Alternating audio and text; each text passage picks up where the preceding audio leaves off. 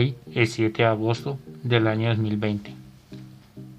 Es el día 219 del año y faltan 146 días para finalizar el 2020.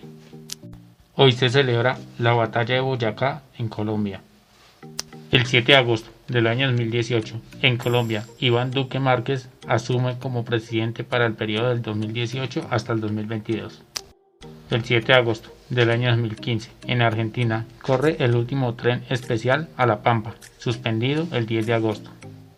El 7 de agosto del año 2014, en Colombia, Juan Manuel Santos asume como presidente por segunda vez para el periodo 2014 al 2018.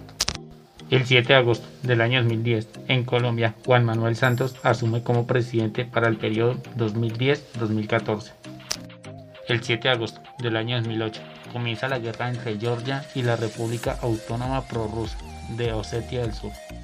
El 7 de agosto del año 2007, el beisbolista estadounidense Barry Bonds conectó el cuadrangular número 756 de su vida, superando así el récord de todos los tiempos en manos de Hank Aaron.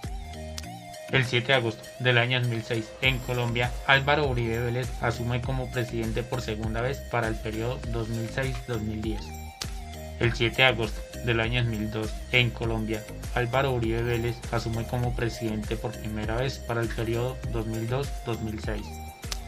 El 7 de agosto del año 2002, la campaña Apple libera al mercado su más reciente computador, Mac Pro, luego de un año de anticipación eliminando de su línea de productos el procesador PowerPC. El 7 de agosto de 1998, en Colombia, Andrés Pastrana asume como presidente.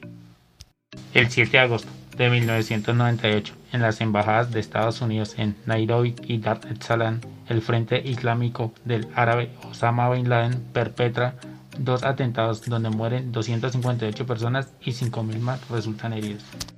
El 7 de agosto de 1996, cerca de Viescas, mueren 87 personas y 183 más resultan heridas como consecuencia de una riada provocada por una tormenta que arrastró el camping Las Nieves. El 7 de agosto de 1995, en Argentina, se estrena la serie Chiquititas, la serie más duradera de Argentina.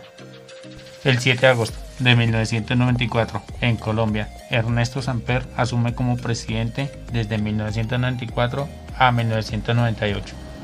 El 7 de agosto de 1994, en Yokohama, Japón, se celebra la décima conferencia internacional sobre el SIDA, enfermedad que afectaba ya a 36 millones de personas en todo el mundo. Muchas gracias por ver el video.